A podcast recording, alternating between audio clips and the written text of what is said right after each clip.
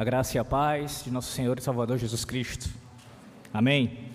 Abra sua Bíblia em Atos capítulo 15. Atos capítulo 15. Bruno.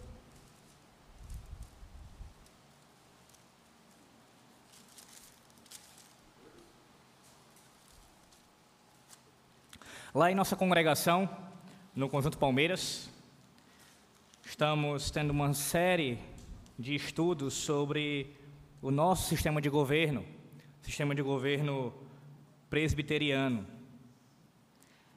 na escola bíblica de lá.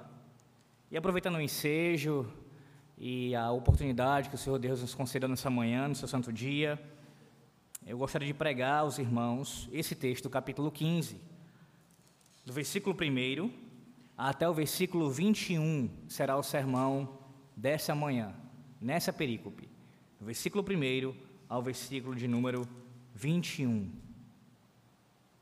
Ainda não tinha pregado na Betel sobre esse assunto especificamente. Já tivemos alguns estudos aqui também, na nossa escola bíblica, mas ainda não um sermão específico sobre isso. Então, peço que os irmãos, como sempre, procuram fazer, pela graça de Deus, estejam bem atentos, não somente à leitura do texto, mas também à explicação e às aplicações que o Senhor Deus tem para nós nessa manhã. Atos capítulo 15, a partir do versículo 1. Assim diz a palavra do Senhor Deus. Alguns indivíduos que desceram da Judéia ensinavam aos irmãos: Se não vos circuncidardes, segundo o costume de Moisés, não podeis ser salvos. Tendo havido da parte de Paulo e Barnabé contenda e não pequena discussão com eles, resolveram que esses dois e alguns outros dentre eles subissem a Jerusalém, aos apóstolos e presbíteros, com respeito a esta questão. Enviados, pois, e até certo ponto acompanhados pela igreja, atravessaram as províncias da Fenícia e Samaria, e narrando a conversão dos gentios, causaram grande alegria a todos os irmãos. Tendo eles chegado a Jerusalém, foram bem recebidos pela igreja, pelos apóstolos e pelos presbíteros, e relataram tudo o que Deus fizera com eles.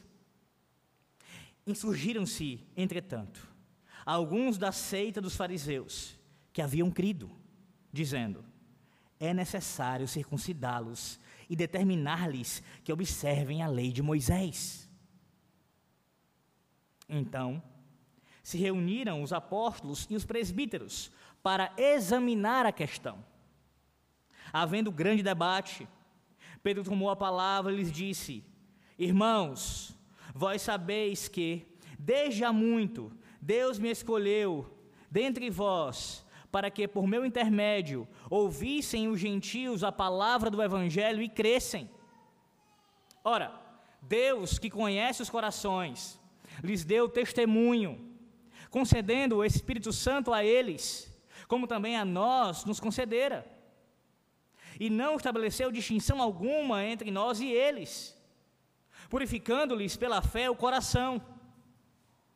Agora, pois, por que tentais a Deus, pondo sobre a serviço os discípulos um jugo que nem nossos pais puderam suportar, nem nós. Mas cremos que fomos salvos pela graça do Senhor Jesus, como também aqueles o foram.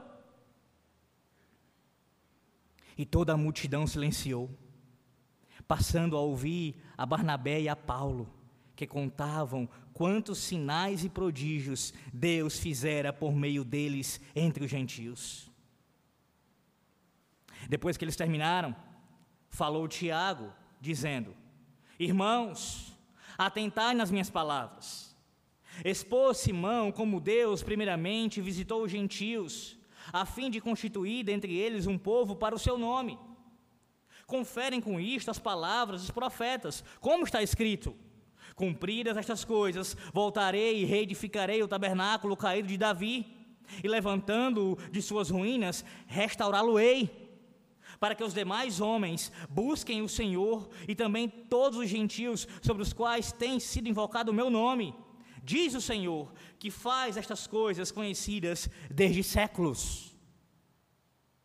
Pelo que julgo eu, não devemos perturbar aqueles que dentre os gentios se convertem a Deus, mas escrever-lhes que se abstenham das contaminações dos ídolos, bem como das relações sexuais ilícitas, da carne de animais sufocados e do sangue.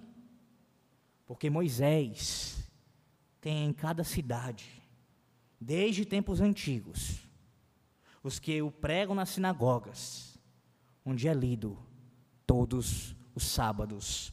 Amém? Oremos uma vez mais.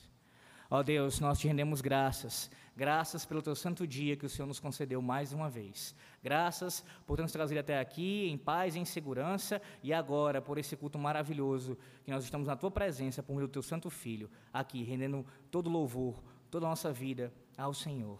Nesse momento, Deus, como já foi pedido a ti, te pedimos mais uma vez que o Senhor seja condescendente conosco. Fale por meio da tua palavra e da tua palavra somente que o Senhor console, edifique e exorte a sua igreja e nós possamos sair daqui cada vez mais, ainda mais, conhecedores da tua palavra acerca desse assunto tão importante que o Senhor revelou para nós. Assim nós também oramos com perdão dos nossos pecados, em nome de Jesus. Amém. Quantas vezes você já escutou falar acerca do tema da unidade na igreja? Talvez não apenas em sermões, mas em estudos talvez até conferências que tratassem, que abordassem essa temática da importância da igreja de Cristo estar unida, ela caminhar junto, junta, ela, sempre os irmãos estarem em comunhão uns com os outros. A coisa é tão forte, pelo menos o assunto, ele é tão falado em nosso meio, a tal ponto de que o, a palavra grega para comunhão normalmente usada para comunhão, que é koinonia, se tornar é, usual até de crentes que não conhecem ah, o grego profundamente. Para os irmãos terem uma ideia de, do quanto a, a ideia de comunhão, a ideia de unidade está presente em nosso meio, falar sobre essas coisas. E isso, é claro, é importante que nós falemos sobre isso. Não apenas falemos sobre esse assunto, mas também o pratiquemos, obviamente. Todavia, Normalmente, a maneira como se é falado em muitos lugares acerca da unidade, da importância da unidade, da comunhão, não é de maneira bíblica. Em alguns lugares se busca essa tal unidade a todo e qualquer tipo de preço, fazendo de tudo, inclusive até mesmo sacrificando a verdade, em nome dessa suposta unidade. Esse texto aqui, meus irmãos, do capítulo 15, do versículo 1 ao 21, trata desse assunto da unidade, mas não apenas disso.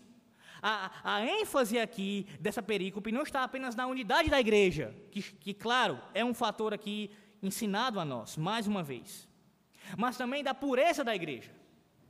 As duas coisas estão presentes porque elas estão interligadas: pureza e unidade. Não pode haver unidade se não há pureza, se não há a prática da verdade. Então rejeite completamente esse conceito, se é que você o possui, de se manter a unidade a qualquer custo, até mesmo sacrificando a verdade. De maneira nenhuma.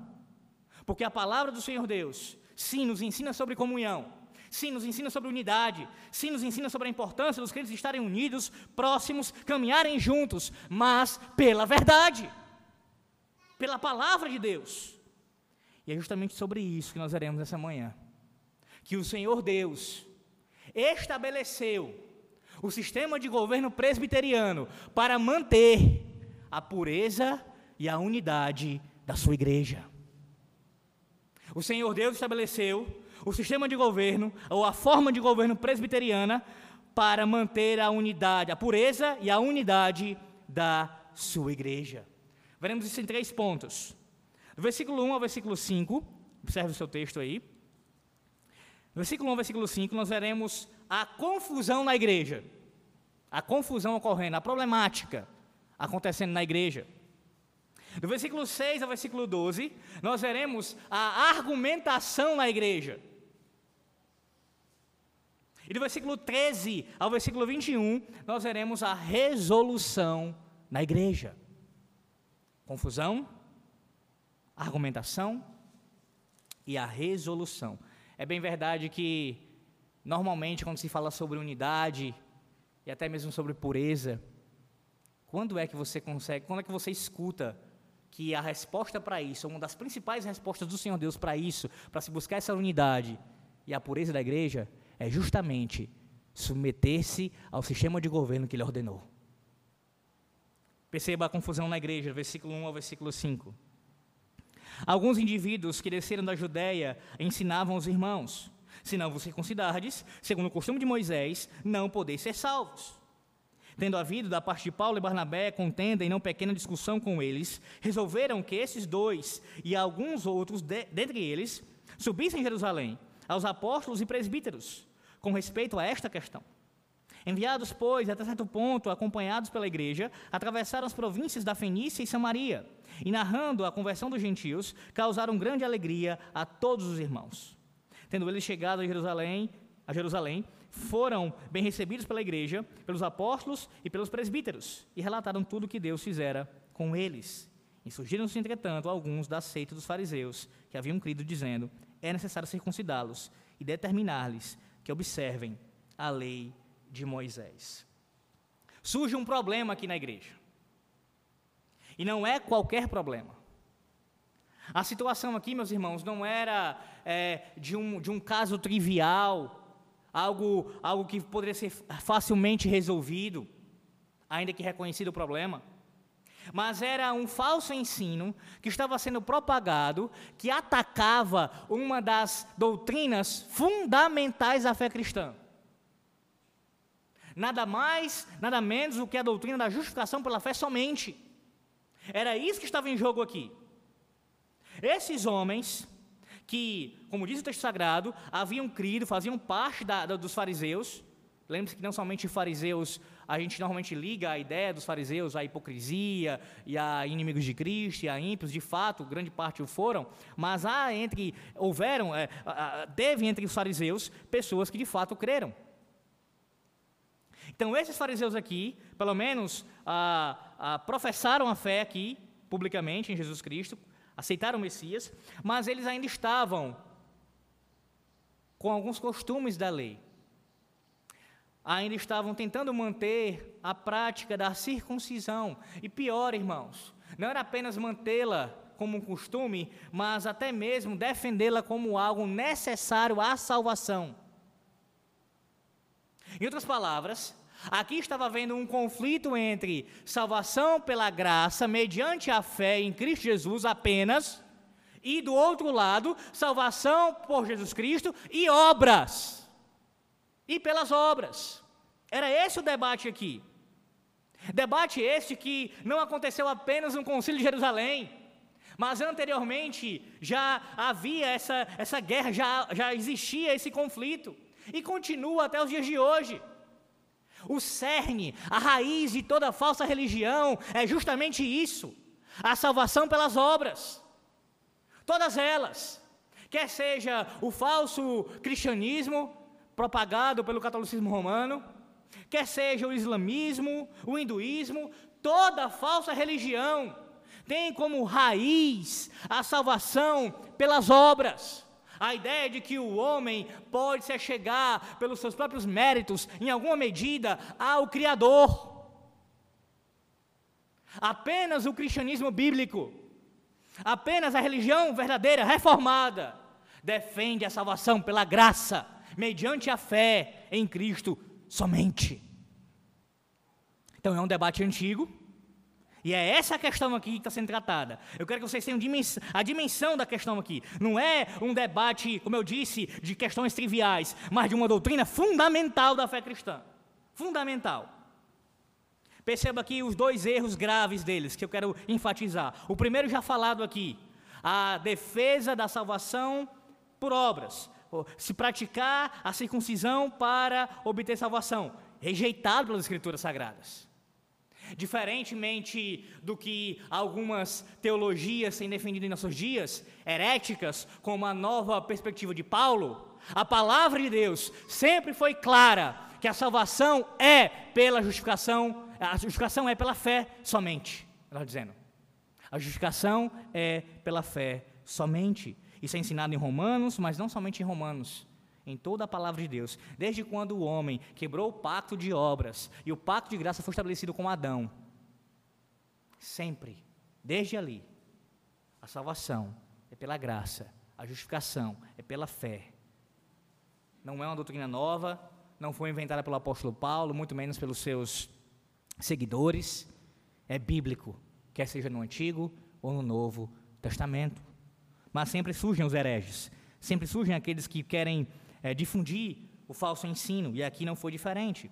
Um outro ponto aqui também a se destacar, meus irmãos, é que não somente a salvação pelas obras é rejeitada pela palavra de Deus, como um todo, é claro, mas também essa ideia de que a circuncisão ela foi dada por Deus como um meio de salvação na antiga aliança. Nunca a circuncisão foi um instrumento para alcançar salvação. Nunca. Não é que na nova aliança houve uma mudança. Ah, agora é pela graça, agora é pela fé, agora a gente crê. Antes tinha que se praticar algumas obras da lei para a gente poder alcançar a salvação, dentre elas a circuncisão. Não! Não! Como eu disse já aqui, sempre foi pela graça, sempre foi pela fé, desde que o homem caiu. A circuncisão foi dada, meus irmãos, não como um instrumento para alcançar a salvação, mas como uma evidência como um santo sinal e selo do pacto da graça, dado pelo próprio Deus do pacto aos seus filhos. Quer ver isso? Vá para Romanos capítulo 4. Romanos capítulo 4. É um dos textos fundamentais que embasam esse entendimento reformado acerca dos sacramentos. Romanos capítulo 4, que já foi exposto aqui esse texto pelo reverendo Aldenor, e os irmãos vão só rememorar acerca disso. Romanos capítulo 4, a partir do versículo 6. E é assim também que Davi declara ser bem-aventurado o homem a quem Deus atribui justiça, independentemente das obras, de obras. Bem-aventurados aqueles cujas iniquidades são perdoadas e cujos pecados são cobertos. Bem-aventurado o homem a quem o Senhor jamais imputará, imputará pecado. Vem, pois, esta bem-aventurança exclusivamente sobre os circuncisos ou também sobre os incircuncisos visto que dizemos, a fé foi imputada a Abraão para a justiça. Como, pois, lhe foi atribuída? Estando ele já circuncidado ou ainda incircunciso? Não no regime da circuncisão, e sim quando incircunciso. Olha o versículo 11. E recebeu o sinal da circuncisão como selo da justiça da fé que teve quando ainda incircunciso, para vir a ser o pai de todos os que creem, embora não circuncidados, a fim de que eles fossem imputada a justiça, e pai da circuncisão, isto é, daqueles que não são apenas circuncisos, mas também andam nas pisadas da fé que teve Abraão, nosso pai, antes de ser circuncidado. Bem resumidamente aqui, nunca circuncisão foi para salvação, irmãos. Quando Abraão recebeu a circuncisão, ele já tinha professado a fé em Deus, ele já tinha demonstrado que ele era crente. E a circuncisão vem como uma consequência disso, esse selo de justiça da fé, esse sinal do pacto. É claro que o seu filho e a sua descendência ah, o recebem também, como nós sabemos disso. Não demonstrando necessariamente fé consciente antes, mas pela fé dos seus pais, assim o recebem. O sinal da aliança, na antiga aliança ou na nova aliança, quer seja a circuncisão ou o batismo, nunca foram dados para meios de salvação. Falar isso, defender isso, aqui esse tipo de conceito da circuncisão é uma espécie de batismo, é, pela, é, regeneração pelo batismo, né, a regeneração batismal, que a Igreja Católica defende e outros grupos também defendem, como se através do sacramento pudesse alcançar salvação. Não, não é assim agora, não foi assim outrora. A circuncisão é esse sinal e selo que evidencia a fé dos pais com relação aos filhos ou do próprio indivíduo adulto. Olha o tamanho do erro, a gravidade do erro. Salvação pelas obras, um entendimento totalmente errado acerca do sacramento da antiga aliança, a tentativa de continuá-lo na nova aliança e, pior, continuá-lo como um instrumento de salvação, coisa que nunca foi. É essa a gravidade do problema aqui. O que acontece? Versículo 2. Olha o versículo 2. Tendo havido da parte de Paulo e Barnabé, contendo uma pequena discussão com eles, resolveram que, esses dois e alguns outros dentre eles subissem a Jerusalém aos apóstolos e presbíteros com respeito a esta questão. A reação de Paulo e Barnabé não é de ser conivente com aquela prática. Pelo contrário, o autor aqui, Lucas, enfatiza que houve um grande debate, uma grande discussão por causa desse problema. É claro, estava em jogo uma doutrina fundamental da fé cristã. A reação dos ministros do Evangelho é essa, quando o Evangelho é atacado. Quando a palavra de Deus está sob ataque, a reação natural daqueles que estão em Cristo é de reagirem a esse ataque. Não é de serem coniventes, não é de deixarem para lá, não é de ah, não é tanto, não é tão importante isso, deixa eles lá. Não! Se a verdade está sendo atacada, a reação natural é defendê-la. É defendê-la. Já falei sobre isso daqui, acho na escola bíblica. Irmãos, é claro que existe um sentido em que o evangelho não precisa ser defendido. É a verdade de Deus que é vitoriosa e ninguém tem como detê-la. É verdade. O evangelho se espalha pelo mundo, o reino de Deus é glorioso e continuará crescendo. Todavia, existe um sentido bíblico, teológico, para nós fazermos apologia, defendermos a fé. O próprio Judas, quando escreveu, não, o Judas, o estudo bíblico, é claro, quando escreveu a sua epístola, ele fala que a escreve com esse intuito, para defender a fé que foi dada de uma vez por todas aos santos. Então é sim bíblico defender a nossa fé. E é justamente isso que eles fizeram aqui. Não somente eles fizeram aqui, como nós temos todo um legado no passado. Homens de Deus que não se envergonhavam em defender aquilo que Deus dizia por meio de suas bocas até mesmo colocando suas vidas, em, suas vidas em risco. Você não lembra de Elias?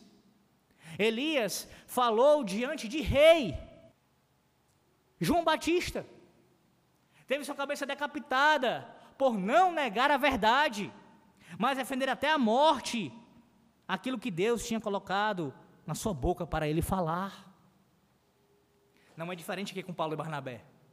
Eles estão guerreando pela verdade do Senhor Deus. Como nos faltam homens assim. Como nos faltam homens que, no lugar de fazerem conchavos, cederem às pressões, adaptarem a mensagem, estão dispostos a morrerem pelo Evangelho. Nos faltam homens assim.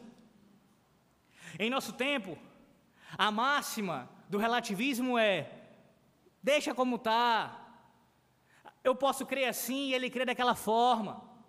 Não está mexendo na minha igreja, ele está na igreja lá dele. Deixa a coisa acontecer. Se o problema chegar aqui, a gente pode até fazer alguma coisa. Mas enquanto não chegar, deixa lá. Isso sobre o mesmo presbitério. Numa mesma denominação. Não estão dispostos a lutar pela verdade. Não estão. Não querem se expor.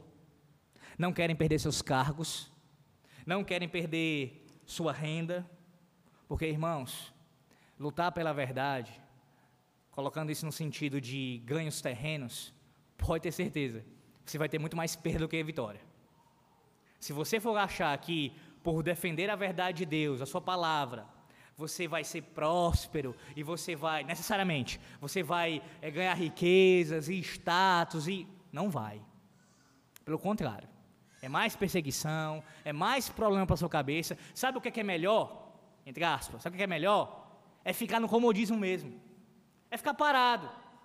Sabe, pregar ali o feijãozinho com arroz, viver aquela vida comum, tranquila ali, sem mexer com ninguém, ninguém mexe com você. Esse é o mais fácil a se fazer para nós. Quanto mais para aqueles que estão pastoreando igrejas, pregando o evangelho. Não mexer com o pecado de ninguém. Amaciar o ego mesmo. Fazer isso. Porque fazer isso daqui que eles fizeram é trazer problema para a sua vida, para a sua casa. E eu pergunto a você: por mais que você diga, ah, mas eu não sou pastor, nunca nem serei pastor, no caso das irmãs, então, é que é mesmo o caso aqui, mas você é crente. E minha pergunta é: Quando a verdade de Deus está sob ataque, qual é a sua reação? Onde você vive ou onde você trabalha, uh, não interessa. Quando você escuta até mesmo de um familiar seu que ataca uma doutrina fundamental da fé cristã, qual é a sua reação? Ou a sua reação é a inércia, ficar parado, ouvindo o nome do Senhor Deus ser blasfemado e você não dizer absolutamente nada? Por mais que você não seja ministro do Evangelho, você é soldado de Cristo. E você foi convocado por Deus para lutar pela sua verdade. Não seja covarde. Não seja frouxo. Como muitos homens têm sido em nossos dias. Essa é a confusão na igreja. Que aqui nós vimos de maneira bem resumida é claro que tem um ponto aqui muito importante, mas eu quero trazer, eu quero tocar nisso, porque vai ser abordado agora, do versículo 6 ao 12, acerca da questão subir para Jerusalém. Observemos agora a argumentação na igreja. A partir do versículo 6. Então se reuniram os apóstolos e os presbíteros para examinar a questão. Para aqui. Qual foi o processo aqui? Uma vez que a situação não foi resolvida ali entre Paulo, Barnabé e aqueles lá, acerca daquele assunto do, da, da justificação, da, da, tentativa de salvação por meio de obras, pela prática da circuncisão. O caminho a ser tomado foi, que foi tomado, foi de subir a questão para Jerusalém, para que o concílio superior tratasse o assunto. E o versículo 6 já abre com isso. Os apóstolos e presbíteros se reuniram para tratar o assunto. Isso daqui, meus irmãos, para quem é familiarizado com o sistema de governo presbiteriano, não é algo de se admirar. É claro que alguém que tem mania, o costume de é, ler a Bíblia de forma é, multifacetada, totalmente cortada, ele vai chegar aqui no capítulo 15 e vai estranhar esse capítulo 15. Que negócio é esse? Parece que as igrejas funcionavam de forma independente, quando chega no capítulo 15 você tem um concílio, que, que negócio é esse?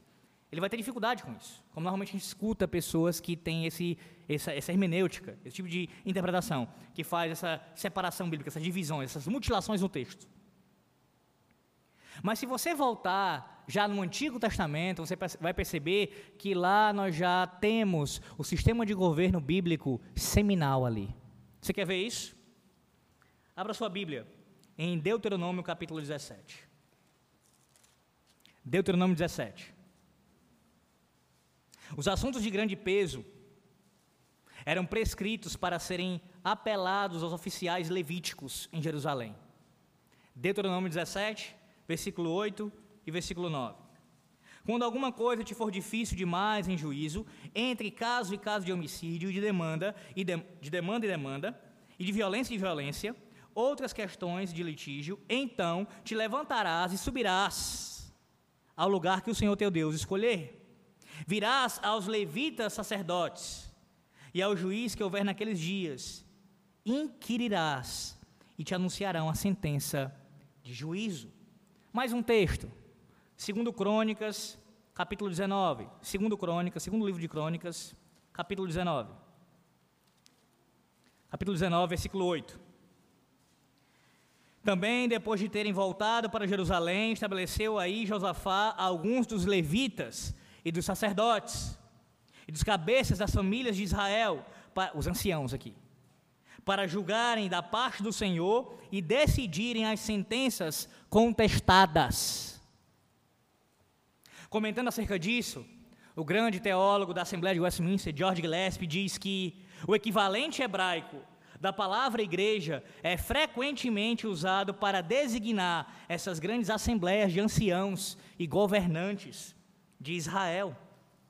Aquilo que é ordenado e executado pelos anciãos, também é dito que foi feito pela congregação. Você perceba agora a, o sistema de governo, a ideia da representatividade, já na antiga aliança. Vou repetir: aquilo que é ordenado e executado pelos anciãos, também é dito que foi feito pela congregação, visto que os anciãos são os representantes legais da congregação. Veja isso em Josué capítulo 20. Josué capítulo 20. São muitos textos, irmãos. Eu vou citar só essa referência e mais uma aqui acerca desse assunto. Josué 20, versículo 4. e fugindo para alguma dessas cidades, pôs-se à porta dela e exporá o seu caso perante os ouvidos dos anciãos da tal cidade. Aí vai os anciãos, os presbíteros da antiga aliança. Vá para o versículo 6. Habitará, pois, na mesma cidade, até que compareça em juízo perante a congregação. Quem é a congregação no capítulo 20, versículo 6? São os anciãos que a representam. Agora vá para Êxodo. Êxodo, capítulo 12. Você já deve ter lido esse texto muitas vezes, eu imagino, por conta do assunto dele. Mas talvez você não tenha se apercebido do que é dito aqui no capítulo 12 do Êxodo. Acerca da instituição do sacramento da antiga aliança, a Páscoa. Versículo 3 do capítulo 12.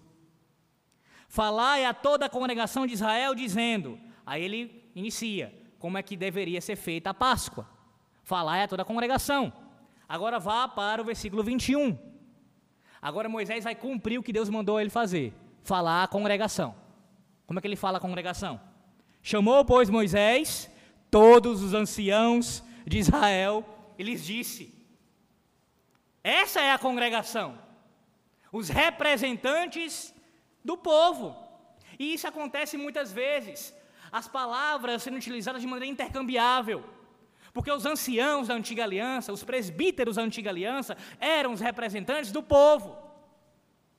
Assim como na nova aliança, os presbíteros da Betel e de qualquer outra igreja reformada representam a congregação. De tal maneira que quando ah, nós dizemos que o conselho tomou uma decisão, podemos afirmar que a igreja tomou uma decisão. A congregação é representada pelo conselho, que o elegeu colocado lá pelo próprio Deus.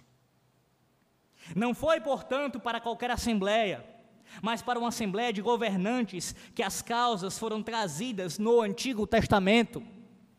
Isso é seminal no Antigo Testamento. Vamos continuar. Novo Testamento. Lá em Mateus capítulo 18, não precisa abrir se não quiser, você confere em casa, só vou lhe dar o contexto. Mateus 18, versículo 15 ao 18, o texto bastante conhecido acerca da disciplina eclesiástica. O Senhor Jesus ensina sobre esse assunto e lá ele faz uma clara alusão à forma judaica de procedimento em escândalos.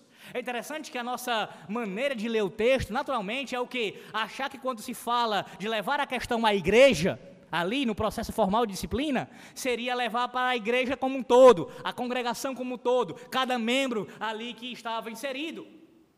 E aí vem os defensores do sistema independente de governo congregacional, dizer: olha aqui, é para levar para a igreja. A disciplina é aplicada pela igreja, pelos membros como um todo. De maneira nenhuma. Jesus tem aqui como pano de fundo na sua fala o procedimento legal que acontecia nas sinagogas. Era essa a ideia. Então, quando você lê igreja ali, no procedimento formal da disciplina eclesiástica, entenda: congregação como na antiga aliança, os representantes dela. É essa a ideia. Elas tinham governantes e, consequentemente, tribunais em cada sinagoga. A mesma ideia aparece lá em 1 Coríntios capítulo 5, quando o apóstolo Paulo está falando da disciplina daquele indivíduo que estava tendo aquele caso escandaloso com a mulher de seu pai. E, no, e em 2 Coríntios também, capítulo 2, quando ele é restaurado. A mesma ideia da disciplina eclesiástica sendo aplicado não por todos os membros individualmente, mas pelos representantes da congregação. A congregação não tem o poder das chaves para excomungar, à medida que são governadas, são governados os membros, não governantes. Ora, o próprio Deus fala na sua palavra que ele a uns deu para apóstolos, outros para profetas, evangelistas, pastores e mestres. E quando chega lá nas cartas pastorais, você vai ver que uma das características do presbítero é governar a igreja. E eu pergunto a você, como é que toda a igreja se autogoverna? Como é que isso acontece? Todo mundo é presbítero? Olha uma das implicações disso. Então, mulher governa a igreja. A Bíblia deixa muito bem claro que a mulher não pode exercer liderança na igreja. Ofício. Ser um oficial na igreja. Diaco, diaconisa, presbítera, essas coisas aí que inventam aí fora. Não pode. Pastora. Então, se você disser que a congregação como um todo, individualmente falando, os membros, governam a igreja, tem poder das chaves de excomungar, para administrar os sacramentos, para pregar a palavra. Então, uma das implicações é que mulheres governam a igreja. E o Senhor Deus diz lá em Isaías capítulo 3 que quando mulheres governam o seu povo, é sinal do seu juízo. Essa é só uma das implicações. Tem várias. Deus separou um grupo na antiga aliança de uma família, da família de Arão, da tribo de Levi, para serem um sacerdócio da antiga aliança. É claro que na nova aliança nós não temos mais uma família específica de onde descendem os ministros para a pregação da palavra e administração dos sacramentos. Isso não ocorre mais. Mas o princípio de que Deus separa alguns e não todos para pregar a palavra e administrar os sacramentos e governar o seu povo continua. Essa mesma ideia continua, irmãos. O mesmo princípio. Isso não mudou. Não mudou. Isso está clareando para você em Atos capítulo 15? Eu espero que sim. Porque esse entendimento de levar a questão para um concílio superior e tratar o problema não é novo. Não surgiu em Atos 15. Mas já havia a prática desde a igreja da antiga aliança. Além disso, só mais uma informação, a gente, senão a gente vai é, demorar muito tempo nesse ponto, acerca dos presbitérios, né?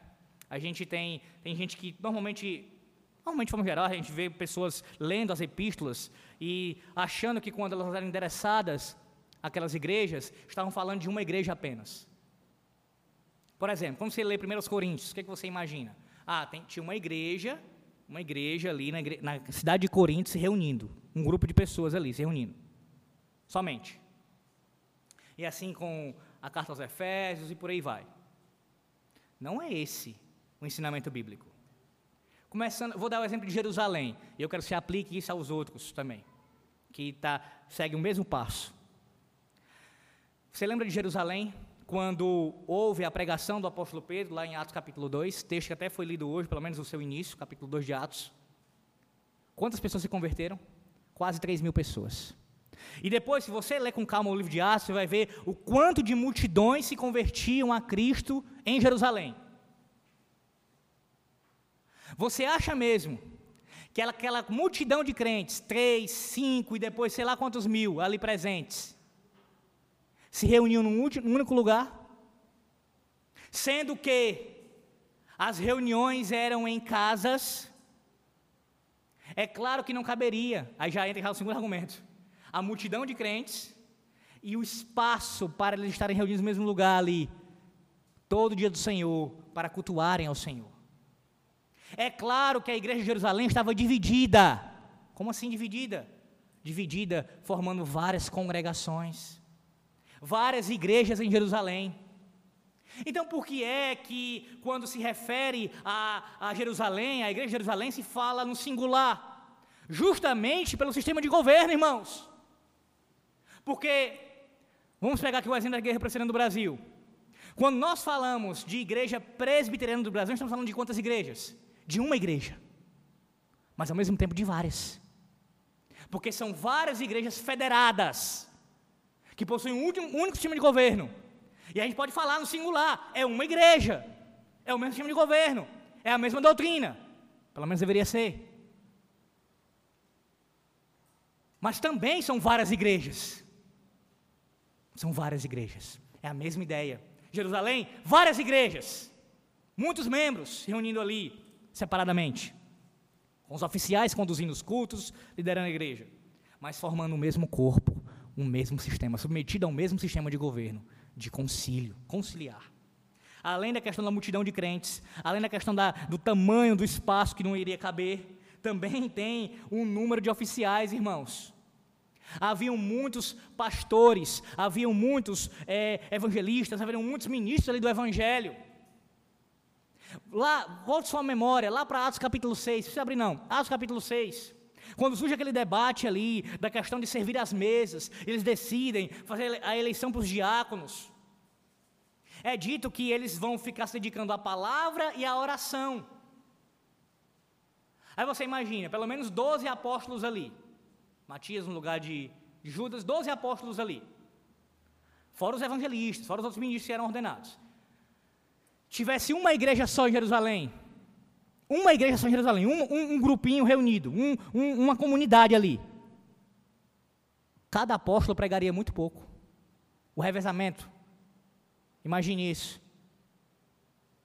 Então é claro que eles estavam espalhados por Jerusalém, pregando a palavra em várias comunidades pactuais que estavam reunidas ali em Jerusalém.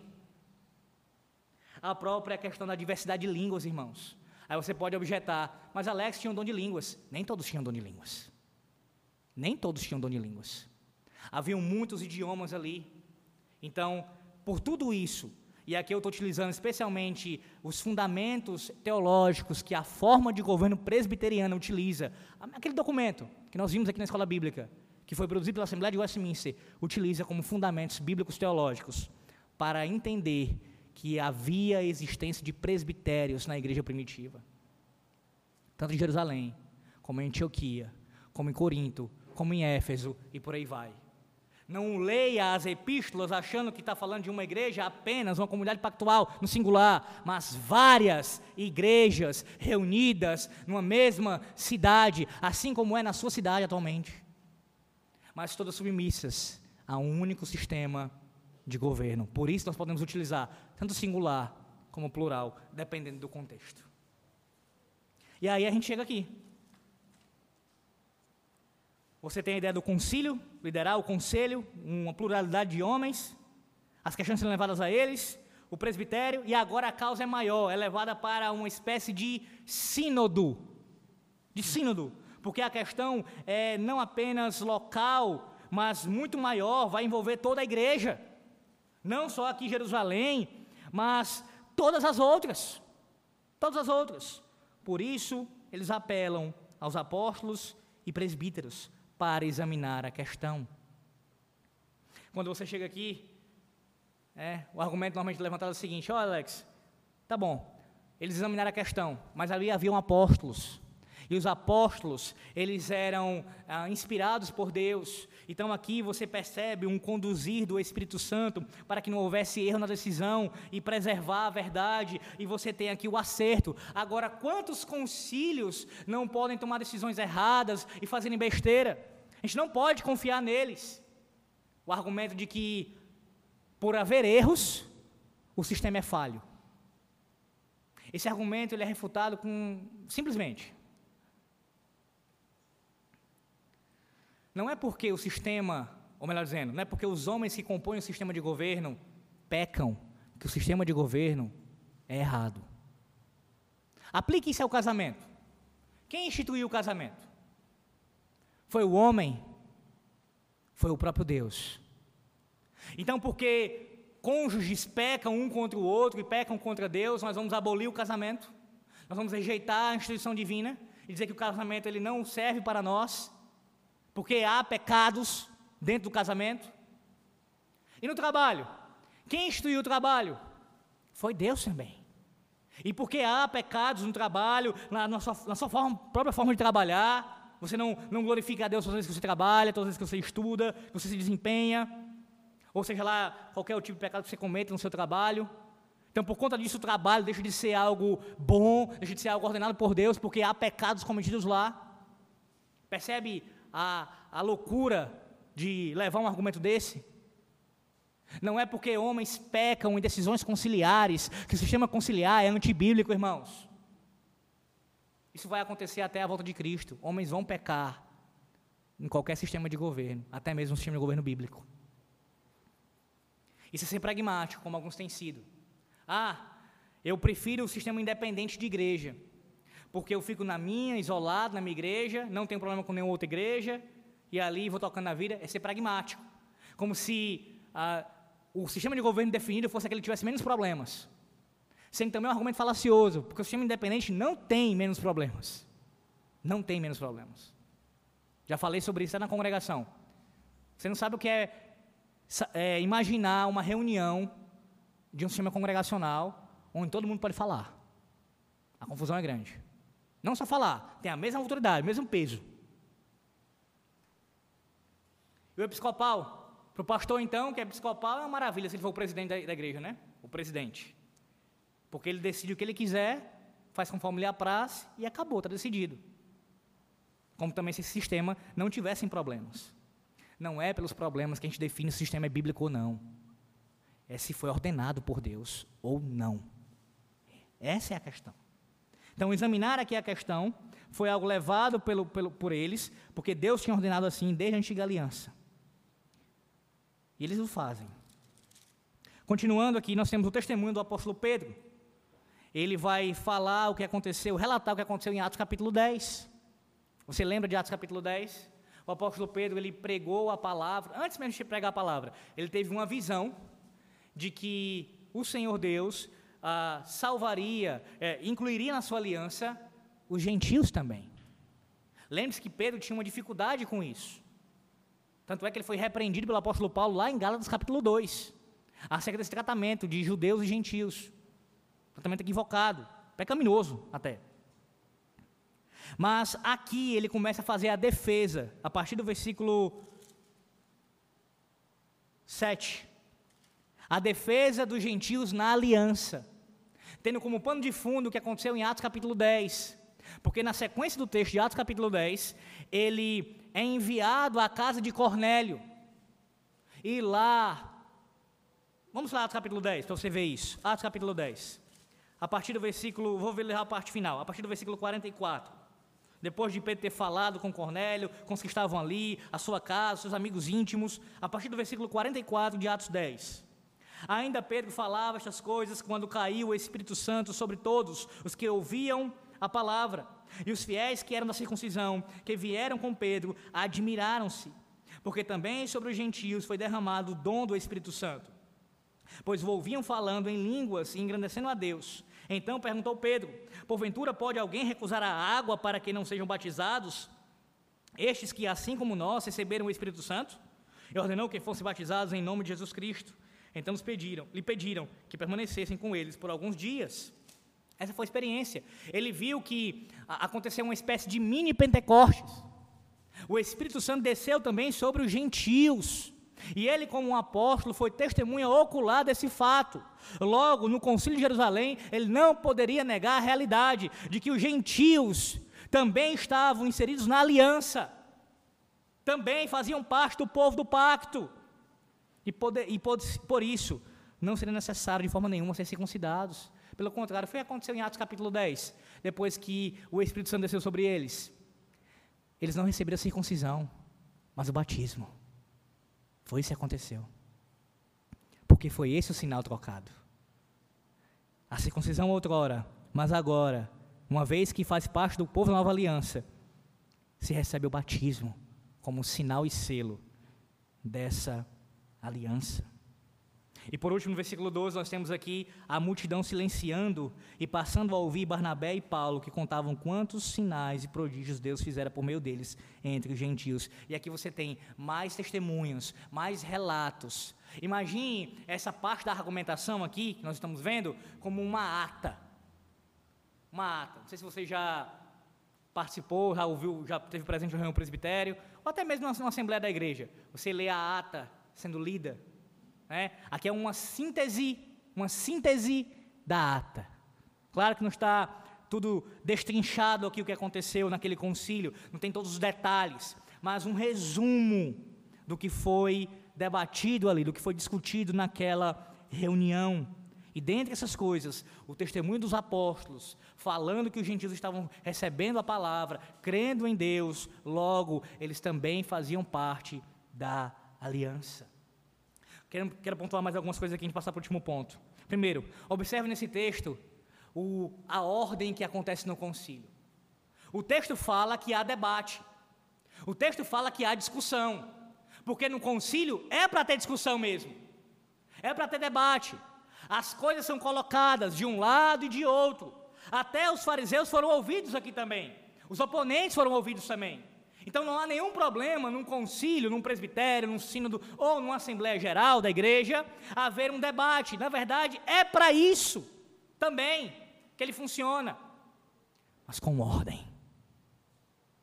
Você não vê aqui o apóstolo Pedro pedindo a palavra, falando e em seguida uma vaia. Você não vê ninguém ah, xingando o apóstolo enquanto ele se pronuncia publicamente para fazer a sua defesa. Mas há um respeito de tal forma que eles são silenciados, eles se calam, mesmo os oponentes. Concílio onde não há ordem, onde não há respeito, primeiro por Deus e segundo pelo ministro que fala já demonstra ser um concílio desviado da palavra de Deus. Não há temor a Deus. Não há respeito pelo ministro ordenado. Aqui não, nós temos um padrão. Tem debate, tem discussão, as questões são tratadas, mas com ordem. Com ordem. Segundo lugar, não foi uma reunião para meras leituras de atas. Foi tratado um assunto aqui debatido um assunto teológico. Não são poucas as reuniões de concílios onde nós vemos ah, apenas questões de natureza burocrática sendo tratadas. Irmãos, isso, isso é cansativo. E dá um sono. Aí você diz, mas Alex, isso é necessário. Questões burocráticas têm que ser tratadas nos presbitérios, nos sinos. É verdade. É claro que têm que ser tratadas. O problema é quando é só isso quando se o foco é apenas nisso. E aí você começa a perceber, em alguns casos, uma semelhança do tratamento com a igreja como se fosse uma mera empresa, um, um núcleo de negócios, e não um reino espiritual. Há alguns conciliares que vão para reuniões e se você tocar em assuntos de teologia com eles, eles falam lhe repreender. Que é isso? Ah, fico falando sobre isso todo, todo, toda semana que eu não estou para isso, não. Principalmente se a reunião for um lugar ah, paradisíaco da vida, né? Eu estou aqui para relaxar. Vou lá até a reunião, depois vou relaxar. E não ficar falando de teologia. Eu ouvi isso dentro do seminário. Dentro do seminário. Só fala de teologia, só fala de teologia. Eu dentro do seminário de teologia, morando e ouvindo. Você só fala de teologia. Eu não sei o que ele queria falar. Mas uma outra coisa que a gente aprende aqui, meus irmãos, nesse debate, é que não pode haver diferenças doutrinárias entre igrejas presbiterianas. Por que a argumentação do apóstolo Pedro? Por que a argumentação do apóstolo Paulo? Por que a fala de Barnabé? Por que a, a posterior de Tiago? Por quê? Por que tudo isso? Por que essa reunião? Por que levar para o sínodo? Para quê? Para manter a pureza, para manter a unidade, para que não só a igreja de Jerusalém, mas todas as igrejas naquele período e hoje e até o final dos séculos tivessem uma mesma doutrina, um mesmo sistema de governo, uma mesma fé. Era esse o propósito. A argumentação objetivava isso. Nós temos que ter a mesma doutrina. Não pode haver divergência. Não pode a igreja de Jerusalém dizer uma coisa e a sede dos fariseus dizer outra. E não pode. Não pode. Se pudesse, eles não teriam ido ao concílio. Se pudesse, eles teriam dado com os ombros, deixado a questão passar e ficava por isso mesmo. Olha aqui uma oportunidade para criar uma nova denominação. Era essa. Olha, o sistema é independente mesmo, né? O sistema cada um é por si, então deixa os fariseus pregarem o que eles quiserem, eles irem lá, plantar as suas igrejas, terem sua, sua forma de, de doutrina, de governo, deixa eles lá, e a gente continua aqui sendo desse jeito. Era essa a oportunidade. Mas não, eles não fazem isso. Eles lutam para manter a pureza e a unidade. É justamente esse o foco. Oh, irmãos, é lamentável ouvir de pastores, como já ouvi em seminário um pastor falar como se isso fosse algo, não presbiteriano, o pastor que falou, graças a Deus, pelo menos isso, mas falar, defender que mas assim é triste. Você ouvir de um pastor que é bom, que é agradável, como se fosse uma coisa realmente é, é, boa para a igreja de Cristo, que cada, é, que, que, tivessem várias denominações. Nós tivéssemos realmente ah, uma igreja nesse bairro, outra naquele outro bairro, em vários lugares do, do Brasil, mas que não fossem unidas para um sistema de governo. Cada um vivendo a sua realidade, o seu contexto, na sua cultura, da sua forma. Ele exaltando a divisão exaltando a divisão. Como se isso fosse algo bom. O sistema de governo independente, ele é incinerado aqui nesse capítulo 15. Juntamente com o episcopal. Porque você não tem um chefe da igreja. Você não tem um cabeça da igreja, um papa aqui. Pedro não é papa, nunca foi. Ele é mais um conciliar. Ele é mais um com os presbíteros. Tanto é que esse é o padrão: apóstolos e presbíteros. Os apóstolos, a gente sabe que eles tinham preeminência na igreja, mas na hora de decidir as questões, na hora de tratar no concílio, são iguais com os presbíteros.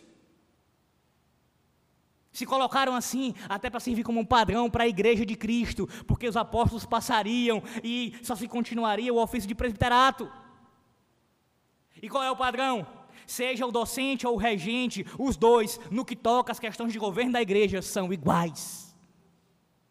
Então, quer seja o ministro dessa igreja ou qualquer presbítero dessa igreja que vá ao presbitério, os dois são iguais no presbitério, são iguais no sínodo, são iguais na Assembleia Geral, são iguais no concílio da igreja, no conselho da igreja, ou sessão. O conselho da igreja aqui, formado por quatro presbíteros, um docente e um, e um, um docente e três regentes. Os quatro presbíteros dessa igreja, o ministro do Evangelho dos Sacramentos e os outros três presbíteros, são iguais quanto ao sistema de governo eles governam a igreja juntos. Juntos. Não há um superior ao outro quanto ao sistema de governo. Esse é o padrão apostólico aqui dado, por nós, dado a nós. Não episcopal e não independente. Por quê? Porque a questão não é tratada de forma isolada, não se deixa correr, mas eles resolvem para que todos tivessem a mesma fé, como eu já falei aqui, e a mesma doutrina. Infelizmente, meus irmãos, nós não temos visto, nós não vemos isso nem mesmo numa mesma cidade, nem mesmo numa cidade. Numa cidade como Fortaleza, nós não temos nem aqui, ou numa cidade menor do interior, uma unidade entre igrejas presbiterianas, doutrinariamente falando. O propósito é ser mundial, universal. Todas as igrejas que professam a fé em Cristo, terem o mesmo sistema de governo, estarem unidas pela mesma doutrina, mesma, mesma forma de governo, tudo unido. A gente não consegue alcançar isso nem numa cidade. Eu vou além. A gente não consegue alcançar isso nem num bairro. Aqui mesmo. Nesse bairro, nessa região aqui, nós temos uma igreja reformada, essa aqui, pela graça de Deus. Nós temos uma igreja pentecostal, ou congregação, eu acho, presbiteriana, aqui perto. Numa mesma pequena região, nós não conseguimos manter a unidade, a mesma doutrina. E por quê? E eu quero finalizar esse ponto aqui para a gente ir para o último. Porque não há fidelidade confessional. Esse é o ponto. E mais uma vez eu vou falar sobre isso, é claro. Uma vez que uma igreja já tem a sua confissão definida, o que ela professa sobre a Escritura, sobre a Trindade, sobre os decretos, sobre a criação, sobre a providência, sobre tudo, sobre o culto, sobre o sistema de governo, sobre tudo, a sua escatologia, ela tem uma confissão de fé ali definida, estabelecida. Se houver unidade, se houver é, fidelidade dos oficiais e dos membros a essas doutrinas, é uma consequência natural que haja unidade na igreja, haja pureza na igreja. Isso não quer dizer que não vai haver pecado, que não vai haver problemas, é claro que vão existir, nós somos pecadores. Mas a diminuição, meus irmãos, vai ser gigantesca se houver fidelidade à doutrina estabelecida gigantesca de problemas. Se você for procurar, falando só de igrejas presbiterianas, a raiz do problema de qualquer igreja que você ouça falar, pode caçar, que você vai ver que é justamente a infidelidade aos padrões de Westminster. Por que os cultos são tão diferentes da Betel em muitos lugares aí? Não é que a Betel é melhor, não. Não é por isso, não. Não é porque nós somos superiores, não. Não é porque a gente é mais a, a, a conhecedor, não é nada disso, não. O debate é quem é fiel e quem não é. Esse é o ponto. Enquanto há alguns que falam de um presbiterianismo possível, a Bíblia só fala de um presbiterianismo, o fiel. Se não é o presbiterianismo fiel, que está estabelecido aqui, no Antigo e Novo Testamento, histórico e confessional, se não é ele, é infiel. Não tem dois presbiterianismos. Não tem um meio termo do possível. Só tem o fiel ou o infiel. E eu pergunto a você onde você está. Onde você está nessa situação? Talvez muitos aqui nunca nem tenham ouvido falar um pouco mais sobre o sistema de governo presbiteriano. E talvez a sua alegação seja, ah, mas eu sou ainda ah, novo, sou ainda recém-chegado. Não há desculpa quanto a isso. Se você decidiu congregar numa igreja presbiteriana, uma das primeiras coisas que deveria ter feito antes de vir para cá era conhecer o sistema de governo da igreja. Além da sua doutrina como um todo. E se você não conhece ainda, há tempo para você o fazer. Corra atrás disso. Corra atrás disso. Nós não defendemos um sistema de governo que ele é inventado por homens, nem apenas de uma tradição específica, mas que nós entendemos que ele foi estabelecido pelo próprio Deus para manter a pureza e a unidade da sua igreja. Em último lugar, último ponto, a resolução na igreja. Ah, de forma bem resumida aqui, os versículos 13 ao 21 do 13 ao 21, a resolução na igreja. Nós temos aqui a fala do meu irmão do Senhor Jesus Cristo, Tiago, se pronuncia aqui. E ele funciona aqui, meus irmãos, como uma espécie de moderador. De moderador. Guarde essa palavra. Ele é um moderador. Ele não é o presidente do concílio. Não existe isso, irmãos. Não existe isso. Presidencialismo e presbiterianismo não combinam. Presidencialismo traz a ideia, tá, tem como raiz o episcopalismo. A ideia de um regente, de um cara à frente, de um indivíduo tomando as decisões. O presbiterianismo, ele rejeita, não há espaço nele para déspotas. Na verdade, ele refreia os ditadores. Quando o sistema de governo presbiteriano funciona como deveria funcionar, e não é porque há uma falha nele intrinsecamente, mas pela falta de fidelidade daqueles que o defendem. Então, quando ele funciona, ou seja, quando são fiéis ao sistema de governo, ele refreia os ditadores. Não há espaço para o indivíduo tomar decisões sozinho e fazer o que ele quiser. Não há. Não há. Então, Tiago aqui não é um presidente, é um moderador. E qual seria essa função? Ora, de tratar ali de, de ser aquele que organiza, daquele que ah, delibera, melhor dizendo, aquele que ah, faz com que as, as coisas fiquem organizadas. Não é ele tomando a fala sozinho e decidindo tudo sozinho, mas conduzindo a reunião. Conduzindo aquela reunião. É essa a ideia. Foi o mesmo papel desempenhado, se você não conhece a história, busque ler um pouco mais, da Assembleia de Westminster, pelo Dr. Twist, o mesmo papel. O, o, aí ia falar, o moderador da reunião não é eleito para ser alguém ali exercendo um cargo perpetuamente, mas era eleito para gerir a reunião, para conduzir a reunião enquanto ela estivesse ocorrendo. Quando a reunião terminasse, não tinha mais o cara à frente. Não tinha isso. Essa ideia de elege-se alguém, fica à frente do concílio, como presidente do concílio, seja de qual for a instância, e ele passa anos ali, quatro anos de mandato, e às vezes até se perpetua pela vida toda, não é presbiteriana essa prática. Não é. O moderador é eleito para a reunião. A reunião acabou, não tem mais moderador. Não é assim. Por quê? Porque o sistema é presbiteriano. É o concílio que governa. Não é um que está governando e viajando pelo Brasil dando palestras e falando como se fosse a cara de uma igreja, como se fosse a autoridade da igreja. Quem tem isso é a igreja de Roma. Quem tem isso são os episcopais, não nós, os presbiterianos. Pelo menos não deveríamos ter. E aí ele continua, ele dá o testemunho de. Ele, ele, ele re, faz referência à fala do apóstolo Pedro, e em seguida ele fundamenta a sua argumentação no texto de Amós, capítulo 9, versículo 11 e 12. Depois lê em casa, Amós 9, 11 e 12. O, o, o Tiago aqui está citando esse texto para fundamentar também a aliança do Senhor Deus estendida com os gentios, já profetizada no Antigo Testamento. Em outras palavras, meus irmãos, o Senhor já falou acerca disso lá atrás.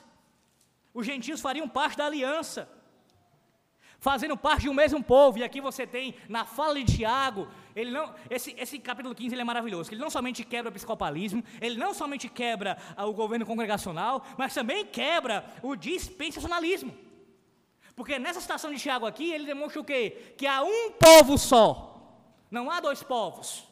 Não são judeus e gentios e várias formas de salvação, ou seja lá qual for o entendimento novo que eles possuem, os dispensacionalistas. Mas há um povo só, judeus e gentios unidos no mesmo pacto, pela fé em Cristo. Ele argumenta assim. E ele conclui ah, com uma palavra bem pastoral. Bem pastoral. Alguns têm dificuldades com esse texto, achando que há aqui uma proibição de algo como se fosse pecado em si mesmo, mas não é essa a ideia, irmãos, tá?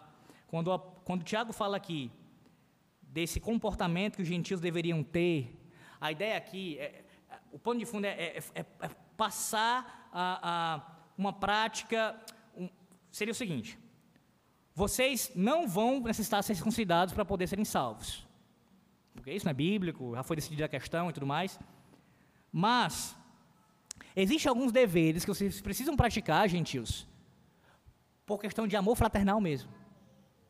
É claro que há coisas aqui que são pecaminosas em si mesmos, como as relações sexuais ilícitas.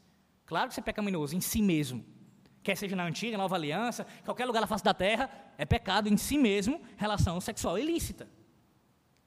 Mas há outras coisas aqui mencionadas que não são pecaminosas intrinsecamente. Não são. Carne de animais focados e do sangue. Não é. Tanto é que, lá na visão do apóstolo Pedro, do capítulo 10 de Atos, antes de ele chegar à casa de Cornélio, a visão que o Senhor Deus dá a ele, dos animais, o que, é que ele diz para ele? Mata e come. Haveria sim, a, não haveria nenhum problema de comer animais. As, as leis dietéticas do Antigo Testamento eram de caráter cerimonial, por mais que tivessem ah, princípios morais ali por trás também do Senhor Deus, é claro, em toda sua lei tem mas aquelas restrições dietéticas já não mais continuam. Você pode sim comer de tudo e dar graças a Deus por aquilo que você recebe. Mas nesse contexto aqui, eles são orientados a evitarem tal prática por amor àqueles irmãos judeus. Era essa a ideia aqui, uma palavra pastoral, para que tivesse esse cuidado nesse trato. E lembre-se, irmãos, aqui nós estamos falando de um período de transição da antiga para a nova aliança algumas coisas foram toleradas até que ah, ficasse ah, evidenci, eh, evidenciasse ainda mais uma clareza maior da nova aliança. Algumas coisas foram toleradas, que não é espaço aqui para a gente adentrar em detalhes. E no versículo 21, porque Moisés tem em cada cidade, desde tempos antigos, que, os, os, que pregam, os que o pregam nas sinagogas, onde é lido todos os sábados. Uma clara referência à lei do Senhor Deus. E aqui, mais uma vez, o que, é que Tiago está fazendo? Tiago, como os apóstolos, como o próprio Cristo, eles têm, eles ensinam que a Igreja Nova Aliança, ela possui uma, uma ligação com o culto sinagogal e também com a, a forma de governo da sinagoga.